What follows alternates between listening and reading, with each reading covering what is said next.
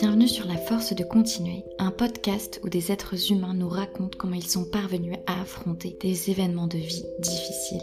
Chacun et chacune d'entre nous, en fonction de nos expériences de vie, ont eu nos propres challenges, nos propres combats, qui ont laissé des blessures qui ont plus ou moins cicatrisé avec le temps et le travail qu'on a fait. Dans ce podcast, on parle des blessures qui ont cicatrisé, celles que l'on est parvenu à guérir et qui ne nous font plus autant mal qu'avant. À travers différentes histoires de vie, des personnes veulent nous raconter comment elles sont parvenues à surmonter leurs difficultés et qu'est-ce qui leur ont donné la force de continuer. Dans cet épisode, Edwige, qui nous a parlé de son syndrome de l'abandon dans l'épisode précédent, continue de nous témoigner de son histoire. Elle nous parle de la drogue, de la thérapie et de son état de bien-être actuel. Je vous souhaite une très bonne écoute. Du coup, ouais, mon ex est, euh, revenu et euh, ça a été assez traumatisant parce que j'avais pas une euh, super relation avec lui. Puis vu qu'il m'avait laissé toute seule avec, euh, avec mon fils aîné euh, dehors, il est revenu un an après. quand je m'en suis... Non, il est revenu un an après, mais il est revenu quand j'étais encore au foyer. Et je, je, venais de trouver le boulot, je crois. Et en fait, lui, c'était un gros fumeur de joints. Et à l'époque où on était ensemble au début, bah déjà, je fumais quelques joints de temps en temps avec lui, mais rien d'exceptionnel. Par contre, quand il est revenu, euh, ça a été très, très douloureux pour moi parce que je m'étais reconstruite, parce que j'avais fait un énorme travail. Et donc, ça a été euh, un gros retour en arrière et puis, euh, puis l'enfer, en fait. Juste l'enfer. Parce que c'est quelqu'un qui avait une, une, énorme emprise sur moi. Enfin, c'était, je te dis, une relation très compliquée. Et donc, bah, je me suis mise à, à fumer, mais à fumer juste en rentrant du boulot le jeudi soir, puis après, c'était le jeudi, le vendredi soir, puis jeudi, vendredi, samedi soir. Et puis après, ça a été, euh, ça a été tout le temps. Puis j'ai euh, arrêté Marineland, j'avais trouvé mon appartement, parce que j'ai fait les saisons. Et puis finalement, j'ai commencé à faire que fumer. Fumer, fumer, fumer. Je me levais, en fait, euh, la cigarette euh, que je fume maintenant avec mon café, c'était déjà dès le matin un joint. Et j'en fumais 20 par jour. Et en plus, bah, j'avais euh, le petit à côté. Enfin, je devais élever mon fils, je devais le supporter, euh, supporter mon ex.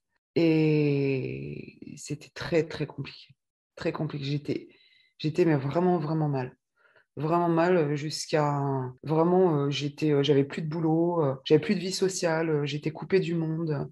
J'étais tombée dans, un, dans une espèce de spirale infernale où, où je, bah, je me complaisais d'un côté et d'un autre côté, euh, je me rendais bien compte que c'était pas ça la vraie vie. Quoi. Avec tout le travail que j'avais fait avant, j'étais juste en train de tout bousiller. Quoi. Et sur le moment, tu t'en rendais compte ça? Ou c'est après quand tu as réfléchi? et, Sur le coup, au début, non. Je, je, je comment dire, je, je, comblais, enfin, je comblais cette souffrance. Je sais pas si on peut dire ça comme ça, mais euh, je, je, souffrais, mais je ne l'exprimais pas j'avais mal intérieurement et c'était euh, c'était mon, exutoire. Fumer, ça me permettait ben, de ne de, de pas être ici et maintenant, de ne pas, de pas vivre ce que je vivais en fait. Et parce que quand j'étais toute seule avec mon fils, je, m'étais reconstruite, ça allait bien, je me refaisais une vie, je, je renaissais de mes cendres, entre guillemets, de tout, de, de, voilà, du, du, suicide de ma mère, des, traumas, de son départ à lui. Et là, euh, bah, c'était comme un, retour en arrière, un espèce de flashback où, donc, euh, au début, non. Puis petit à petit, euh, petit à petit, je me suis rendu compte. Je voulais plus sortir, j'avais plus d'amis, je refusais tout ce qu'on me proposait, je me suis éloignée de tout le monde, je me suis isolée en fait, complètement isolée, complètement renfermée, j'ai plus de vie sociale du tout, plus de travail, plus, enfin, il n'y avait plus rien, juste la fume quoi juste la fume. Et quand tu faisais ça, tu étais avec ton ex Ouais. Ouais, vous étiez tous les deux dans. Il était là, bah, lui il fumait, hein, il a toujours fumé. Mais euh, il était là et puis, euh, et puis c'était, euh, c'était devenu un quotidien. Hein. C'était, c'était. Quand, je, quand j'y repense, c'est, c'est comme tu disais tout à l'heure, revenir en arrière. Quand j'y repense, mais avec le recul, je trouve ça tellement ridicule et tellement. Mais tu sais selon les âges qu'on a, selon ce qu'on vit, mm. on ne se rend pas forcément compte ou des fois on est dans des mondes parallèles. Enfin, je ne sais pas comment l'expliquer. C'est, puis c'est, en vieillissant, c'est en traversant euh, ben, la vie que quand tu te retournes et que tu regardes derrière ce que tu as vécu, ce que tu as traversé, ce que tu as fait, il y, a des choses sur lesquelles tu te dis euh, j'aurais pu faire autrement. C'est des regrets que tu peux avoir après, euh, plus tard, parce que je me dis j'aurais pas dû me laisser faire, j'aurais dû euh, refuser, refuser son retour, j'aurais dû ouvrir les yeux sur, sur le fait que j'étais bien et que ça allait tout détruire. Quoi. Non, j'étais jeune, j'étais encore sous son emprise et je me suis laissé embarquer, je me suis laissé emporter. Quoi. Et puis, bah, comme je te disais, c'était mon exutoire et ça me permettait, euh, ce qui est complètement con, avec le recul, maintenant je le dis, mais euh, c'est avec les, les, les, semaines qui avançaient, euh, je me suis rendu compte du truc et je me suis dit non, quoi. Non, c'est pas possible. Et quand tu parlais d'exutoire, en fait, ça me refait penser à ce qu'on disait tout à l'heure, c'était sur les stratégies aussi. Là, du coup, ce serait stratégie d'évitement, de fuite. Ouais. Tu as la souffrance qui est là. Tu sens qu'il y a un truc qui va pas, mais euh, on n'y prête pas attention. Quoi. On va aller voir ailleurs, euh, euh, trouver quelque chose qui nous soulage sans aller creuser plus en profondeur sur la réalité du problème. Ouais, c'est exactement ça. C'était ma façon à moi de, bah, de m'évader. Et alors qu'il y a vraiment d'autres moyens. Hein. Pourtant, j'étais passée par la thérapie, j'avais déjà surmonté tellement de choses que, que je me suis laissée, euh, entre guillemets, piétiner.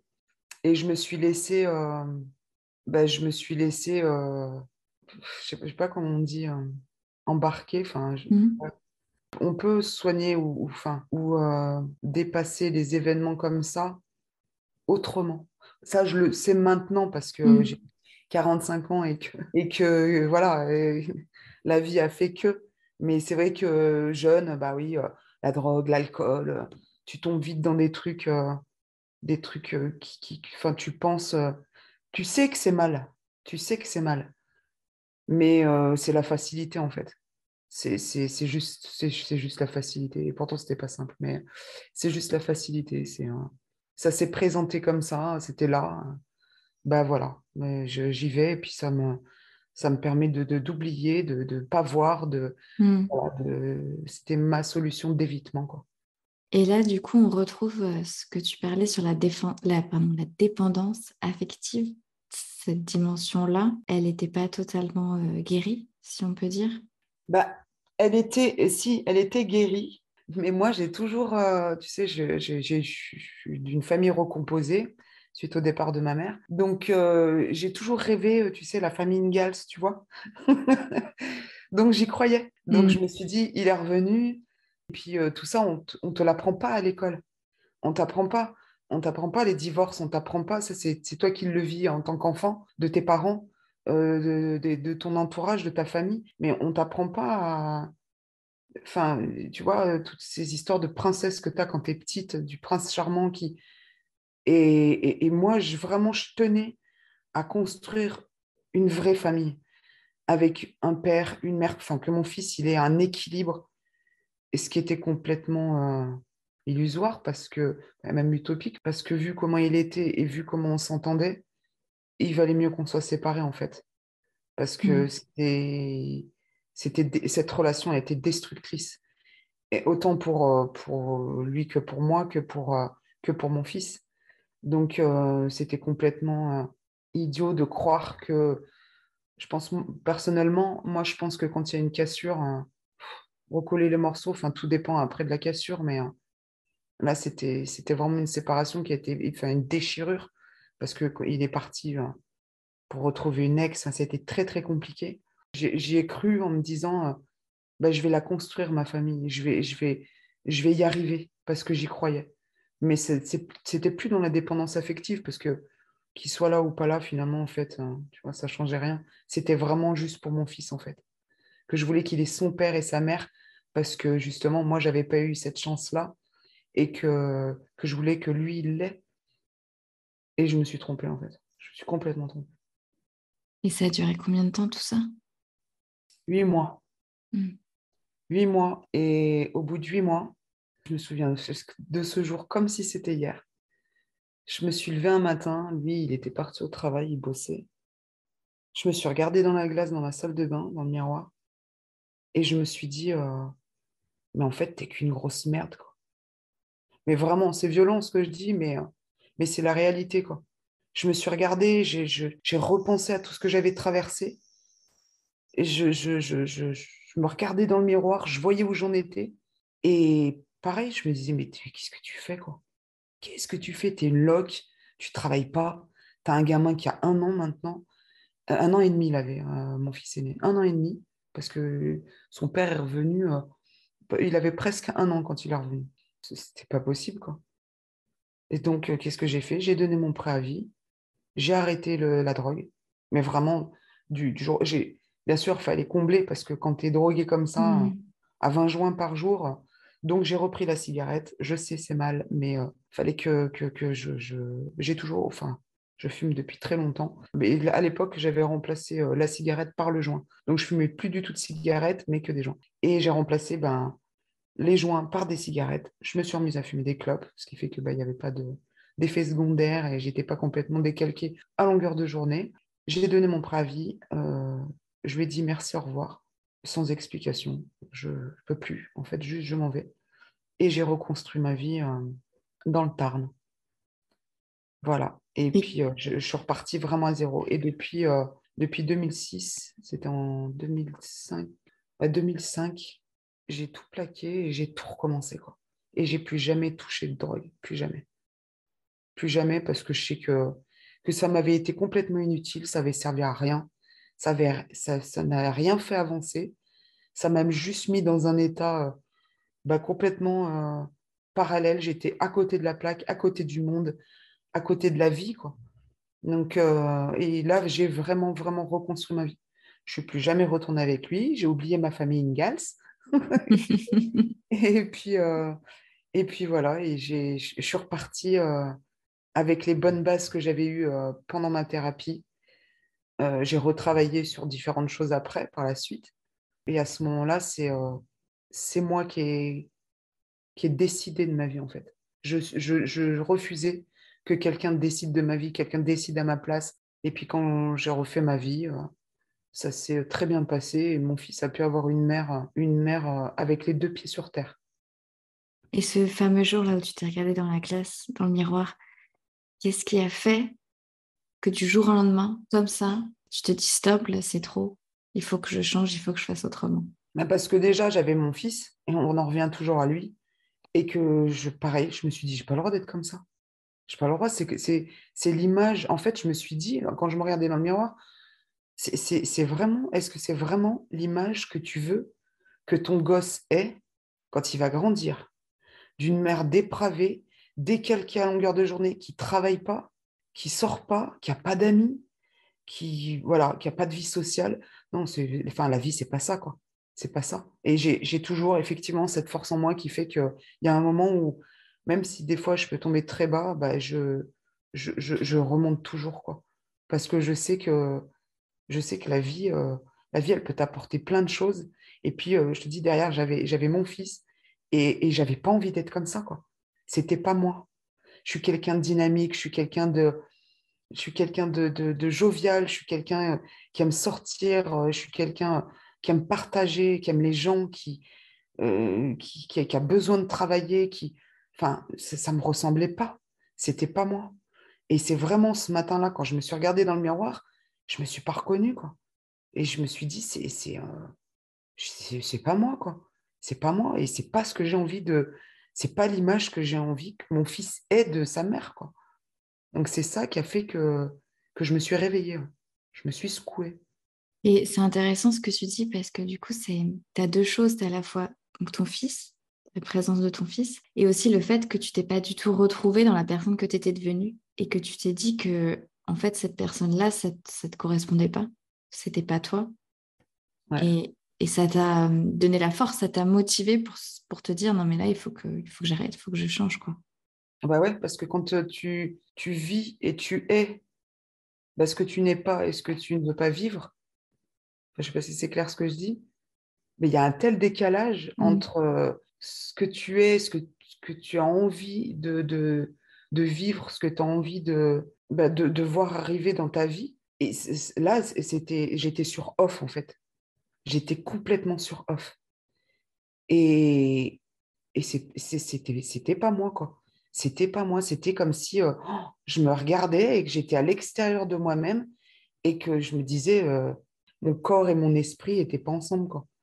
Il y avait, euh, c'était trop. J'étais arrivée au, au trop plein, en fait. Et après ça, tu as pu repartir à ton rythme, j'imagine, reconstruire ta vie et redevenir la personne que tu voulais être en accord avec tes valeurs et, et aux choses qui te tenaient à cœur.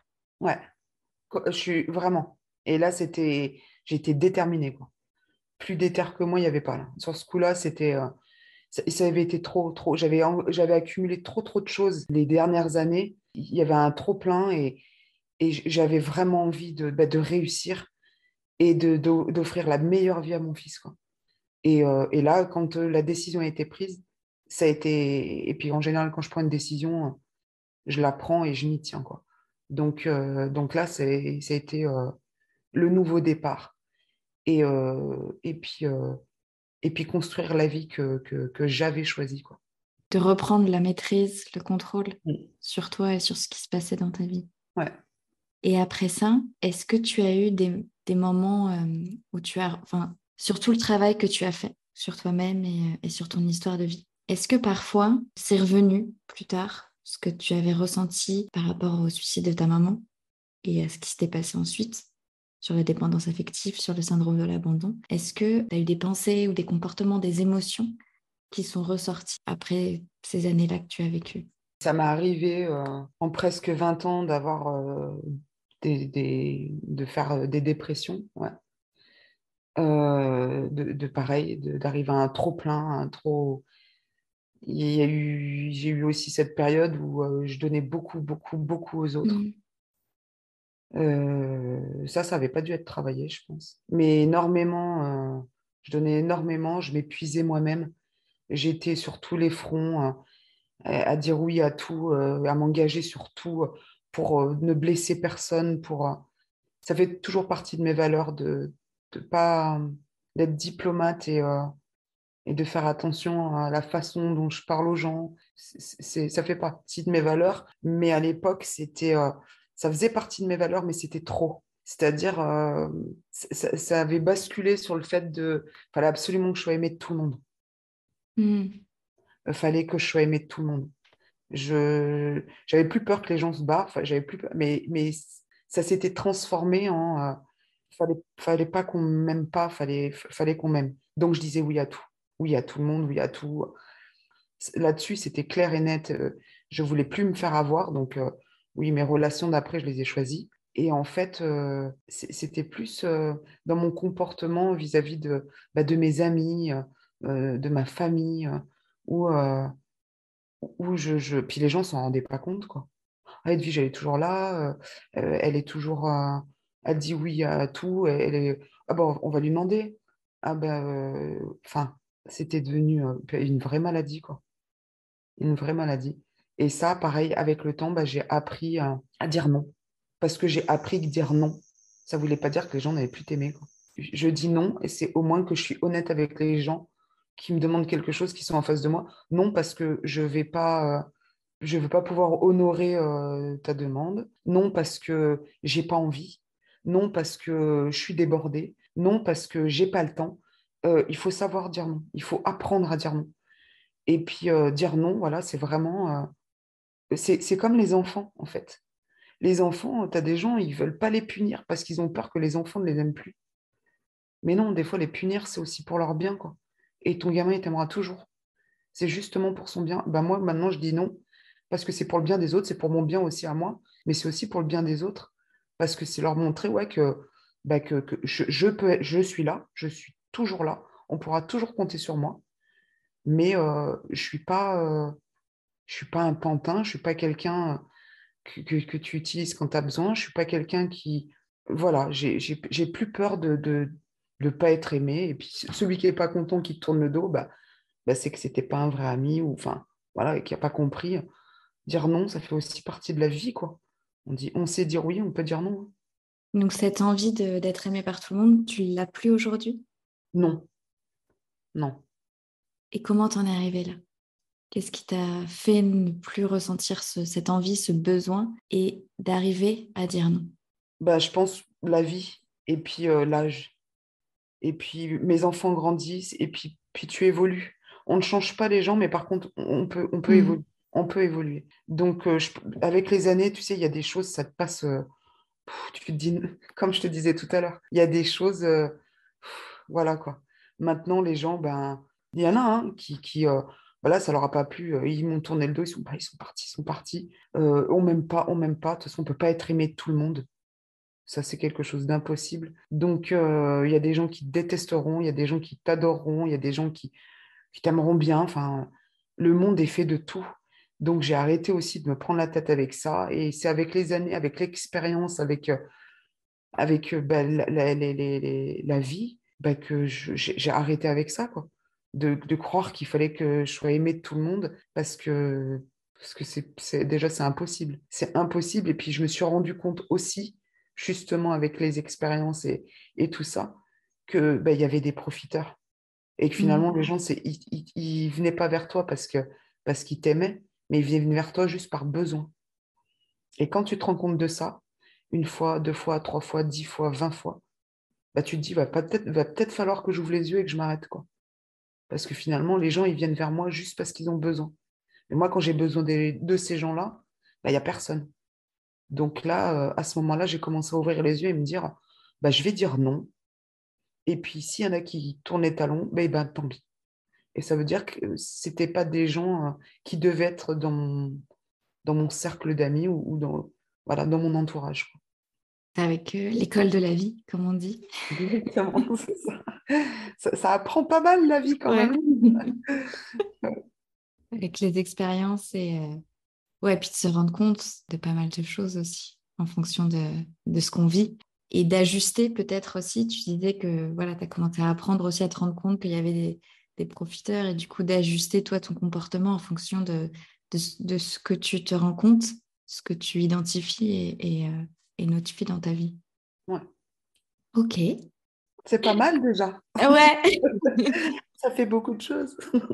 Est-ce que toi, il y a d'autres choses que tu voulais, euh, que tu voulais aborder? Ben non, moi je voulais juste euh, voilà, partager mon expérience parce que je trouve ça, ben, ce que tu proposes, je trouve ça super intéressant et, euh, et bienveillant parce que j'espère vraiment que ça puisse aider des gens qui ont traversé ou qui traversent ben, les, les mêmes expériences ou les mêmes événements ou les mêmes traumas que moi et qui savent pas trop comment s'en sortir, si ça peut aider. Euh, moi, j'aime aider les autres, donc euh, voilà. Donc, euh, je trouve ça génial. Après, je te remercie vraiment pour, pour cette idée que je trouve géniale. Et puis, j'ai pas d'autres choses à rajouter. Je pense que c'était déjà bien complet. c'était déjà pas mal. Est-ce que tu aurais des conseils aux personnes qui euh, nous écoutent? Ouais, vraiment, parce que je, je, crois que je l'ai dit tout à l'heure, j'ai rencontré des gens qui avaient vécu des traumas ou qui ont vécu des, des choses difficiles dans leur vie ou qui n'arrivent pas à gérer des, des passages dans leur vie. Et honnêtement, euh, quand on vous dit ou qu'on vous conseille euh, d'aller voir un professionnel, un psy en l'occurrence, faites-le. Quand on dit psy, c'est marrant qu'il y ait toujours ce tabou. Enfin, je trouve moins chez les femmes, mais Mhm. beaucoup plus chez les hommes, euh, de cette fameuse phrase Mais je suis pas fou, je suis pas folle. Enfin, surtout les hommes. Excusez-moi, messieurs. mais euh, mais il faut vraiment que, que les esprits euh, s'ouvrent. On est quand même en 2022. Il n'y a aucun tabou à aller voir un psy. Euh, je vois, j'ai j'ai des personnes autour de moi, bah, on en parle. On en parle. Oh, Il n'y a pas de honte, il n'y a pas de. Mais je, enfin, c'est pas parce qu'on va voir un psy, c'est justement pour nous aider à traverser des choses sur lesquelles euh, ben, on est impuissant, sur lesquelles euh, ben, qu'on arrive, enfin, n'arrive pas à gérer seul, que, que l'entourage peut pas. l'entourage, c'est c'est c'est pas des professionnels, hein. donc ils savent pas euh, mettre le doigt sur, sur des mots, sur des phrases, sur des, sur des, petits détails qu'un psy pourra voir. Donc, euh, ouais, c'est un, conseil parce que moi, moi je, le dirais, et je, enfin, je, le, je, je le toute ma vie, je crois. ça m'a ça m'a vraiment, vraiment, vraiment aidé. Et je pense même que ça m'a sauvé la vie, en fait. Si vous vous sentez coincé, vous vous sentez perdu, que vous vous sentez dépassé, euh, vous vous sentez coulé, faut pas hésiter. Faut pas hésiter. c'est super important. Je te rejoins euh, tout à fait, tout à fait là-dedans. Euh, c'est. Il y a dit qui met des pouces, vous voyez pas, mais du coup, moi, je la vois. euh, D'autant plus que je suis dans le domaine, alors je ne vais que aller dans ton sens. Bien évidemment. Non, mais en plus, c'est vraiment sincère. C'est même pas parce que toi, tu es dans le domaine, c'est parce que moi, je l'ai vécu mm. et que, et que, vraiment, euh, je n'hésite pas à le dire. Je pense que ça m'a sauvé la vie. Donc, mm. euh, donc c'est vraiment, euh, si plus personne peut vous venir en aide et si vous sentez que parler à une amie, un ami, parler à, vos parents, à un membre de votre famille, un collègue de travail, ça ça, ça vous aide pas à avancer, allez voir un professionnel parce que c'est quelqu'un de neutre et c'est quelqu'un qui saura comment vous aider. Et vraiment, mais vraiment. Tout à fait. Et puis, il euh, faut aussi savoir que parce que souvent, euh, il y a des personnes qui vont voir une personne une fois et qui se disent non, mais en fait, euh, ça ne matche pas, c'est pas pour moi. Alors ça, ça m'est arrivé. Oui. c'est vrai, oui, si j'avais quelque chose à rajouter. Effectivement, donc ça, peut, ça, ça peut arriver. C'est-à-dire que j'étais sur le conseil d'une copine bien avant la naissance de mon fils, ben, la période où c'était pas le moment. Je pense que c'était pas le moment où j'étais pas prête. Je voyais pas trop mes traumatismes, mais bon. J'avais tenté d'aller voir un psychiatre en plus. Donc un psychiatre, le premier, a essayé de me donner des cachets que j'ai jamais pris, sachant que ma mère s'est suicidée au cachet. Moi, les cachets, pour que j'en prenne, il faut que je sois à l'agonie. Donc, euh, non, j'allais pas prendre des trucs qui allaient complètement m'endormir le cerveau et, me mettre euh, à deux de tension. Enfin, je, refusais d'être dans un état complètement léthargique. Donc le premier, euh, ça n'a pas fait. Et le deuxième que j'ai vu, j'ai retenté l'expérience plusieurs mois après. Euh, c'était quelqu'un avec qui il y avait, enfin, n'y avait pas de, pas d'échange en fait. Il n'y avait pas de dialogue, donc euh, bah, il n'en ressortait rien quoi. Il allez-y, parlez. Bah déjà, tu arrives dans son, cabinet, tu parlais de quoi? Je sais pas. Donc tu parles de tout, n'importe quoi, de la pluie, du beau temps, puis tu en viens à des contrariétés du boulot, à des choses de ta vie. Hein, puis il va te dire bah, votre enfance. Et puis en face, tu as quelqu'un qui fait mm -hmm, Bon, bah voilà, ça fait une heure, je vous remercie. À la, prochaine séance. Donc, euh, quelque chose qui mène à rien comme ça, si vous. C'est quand vous allez voir un psy, il n'y a pas le feeling.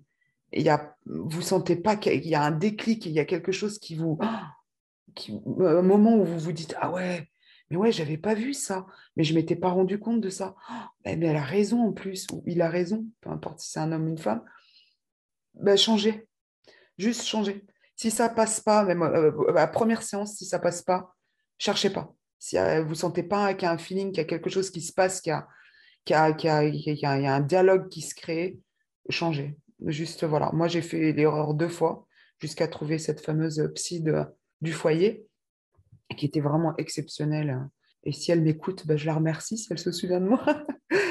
mais euh, mais euh, n'hésitez pas, n'hésitez pas. Il ne faut pas s'arrêter euh, au premier que vous voyez parce que voilà, il peut y avoir ben, voilà, des, des, personnes sur qui vous allez tomber, enfin des psys sur qui vous allez tomber qui ne vont pas vous correspondre ou qui qui seront pas, j'ai pas envie de dire charlatans, mais comme dans tous les métiers, il y a des gens qui, voilà, qui sont là parce qu'ils doivent être là, mais qui sont pas passionnés par leur job et euh, ou qu'ils le feront mal. Donc, euh, donc n'hésitez pas jusqu'à ce que vous trouviez euh, bah, la perle rare. Oui, et puis c'est important aussi de, de, notifier que selon les personnes, parce qu'il y a tellement d'approches aussi en psychologie, et que selon les personnes, il y a des choses qui vont matcher plus ou moins. Donc quelque chose qui pourrait correspondre à quelqu'un peut ne pas correspondre à une autre personne.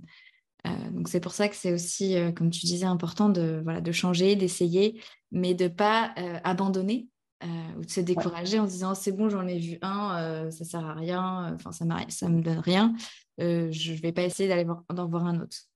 Donc, surtout, et par contre, les différentes, enfin je ne sais pas comment tu appelles ça, mais sortes de thérapie tu sais, on en avait parlé. Oui, sorte de thérapie, orientation. Voilà, moi, ça, j'y connais rien. Moi, je sais juste que la, thérapeute que j'avais vue, elle, euh, c'était vraiment, euh, donc elle me posait des questions, bah, comme, comme on fait là, quoi. Elle me posait des questions, il y avait un échange, elle rebondissait sur des mots que je disais, sur des phrases que j'employais, sur des comportements que j'avais quand je disais, bah, et elle me disait comment avez-vous réagi à ce moment-là? Bah, J'ai fait ça, vous avez fait ça pourquoi? Enfin, Il y avait vraiment un échange à et ça, ça me correspondait. Je ne sais pas quelle sorte de thérapie c'est, mais il y avait un, il y avait un échange, il y avait un dialogue. Elle rebondissait, ça, ça m'ouvrait les yeux sur ah oui, ben oui, enfin voilà. mais il existe effectivement différentes sortes de thérapies et ça, c'est à savoir laquelle vous correspond le mieux. Quoi. Tout à fait. Et comme tu l'as dit aussi tout à l'heure, euh, c'est pas parce qu'on voit un psy qu'on est fou ou folle. Ouais, ça c'est clair. oh, regardez, je suis pas folle, un peu zinzin. je vais te poser une dernière question. Comment euh, aujourd'hui, après tout ce que tu as vécu, tout ton parcours, tout ce que, euh, toutes tes expériences de vie, comment tu te sens dans ta vie? Je me sens beaucoup mieux, libérée c'est vraiment euh, quand on a appris à, vivre avec, à accepter, euh, à en parler sans forcément en pleurer. Parce que maintenant, j'en parle sans... Avant, euh, à peine je, je, disais le mot maman ou suicide, c'était... Oh, c'était ça me brisait en deux. je, suis vraiment se sentir léger comme ça, c'est ça. Je me sens je me sens légère et je me sens moi. Euh, bon, il y a plein de choses hein, de, de, de, l'enfance sur lesquelles on a toujours à travailler, des choses de la vie sur lesquelles on a toujours à travailler et à explorer. Mais, euh, mais par rapport à tout ça, tout ce que je viens de raconter, euh, je me sens plus enfermée en fait. C'est ça mmh. le mot, je me sens libre. Je me sens plus enfermée dans un espèce de mal-être, dans une espèce de souffrance, dans, dans, un truc comme si, cette image de, de comme si tu étais dans un espèce de puits et puis que tu, tu, tournes, tu vois en haut la lumière, mais tu ne sais pas comment sortir de là et et t'étouffes en fait, t'étouffes. Là, j'étouffe plus.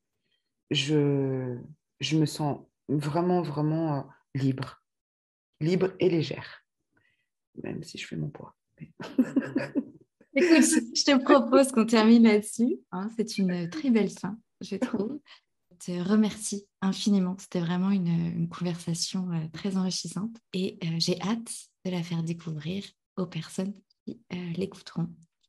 Et je te souhaite une très belle vie. Merci. Moi, je te remercie pour cette belle idée et je suis ravie d'avoir partagé ça avec toi et avec tous ceux qui m'écouteront. Euh, et, j'espère euh, bah, découvrir d'autres podcasts, euh, d'autres personnes aussi qui pourront peut-être ben, m'aider dans mes, petits traumatismes d'aujourd'hui, on va dire ça comme ça, ou bah, sur d'autres plans. Et j'ai hâte hâte de voilà d'écouter les autres podcasts et, et je te souhaite aussi une belle avancée dans tes projets. Et voilà, c'est fini pour cet épisode. Un grand merci à Edwige pour son témoignage et merci à vous de l'avoir écouté. J'espère que cette histoire de vie pourra vous aider. Si cet épisode vous a plu, n'hésitez pas à le partager autour de vous. Il aidera peut-être d'autres personnes. Et surtout n'oubliez pas, vous avez en vous la force de continuer.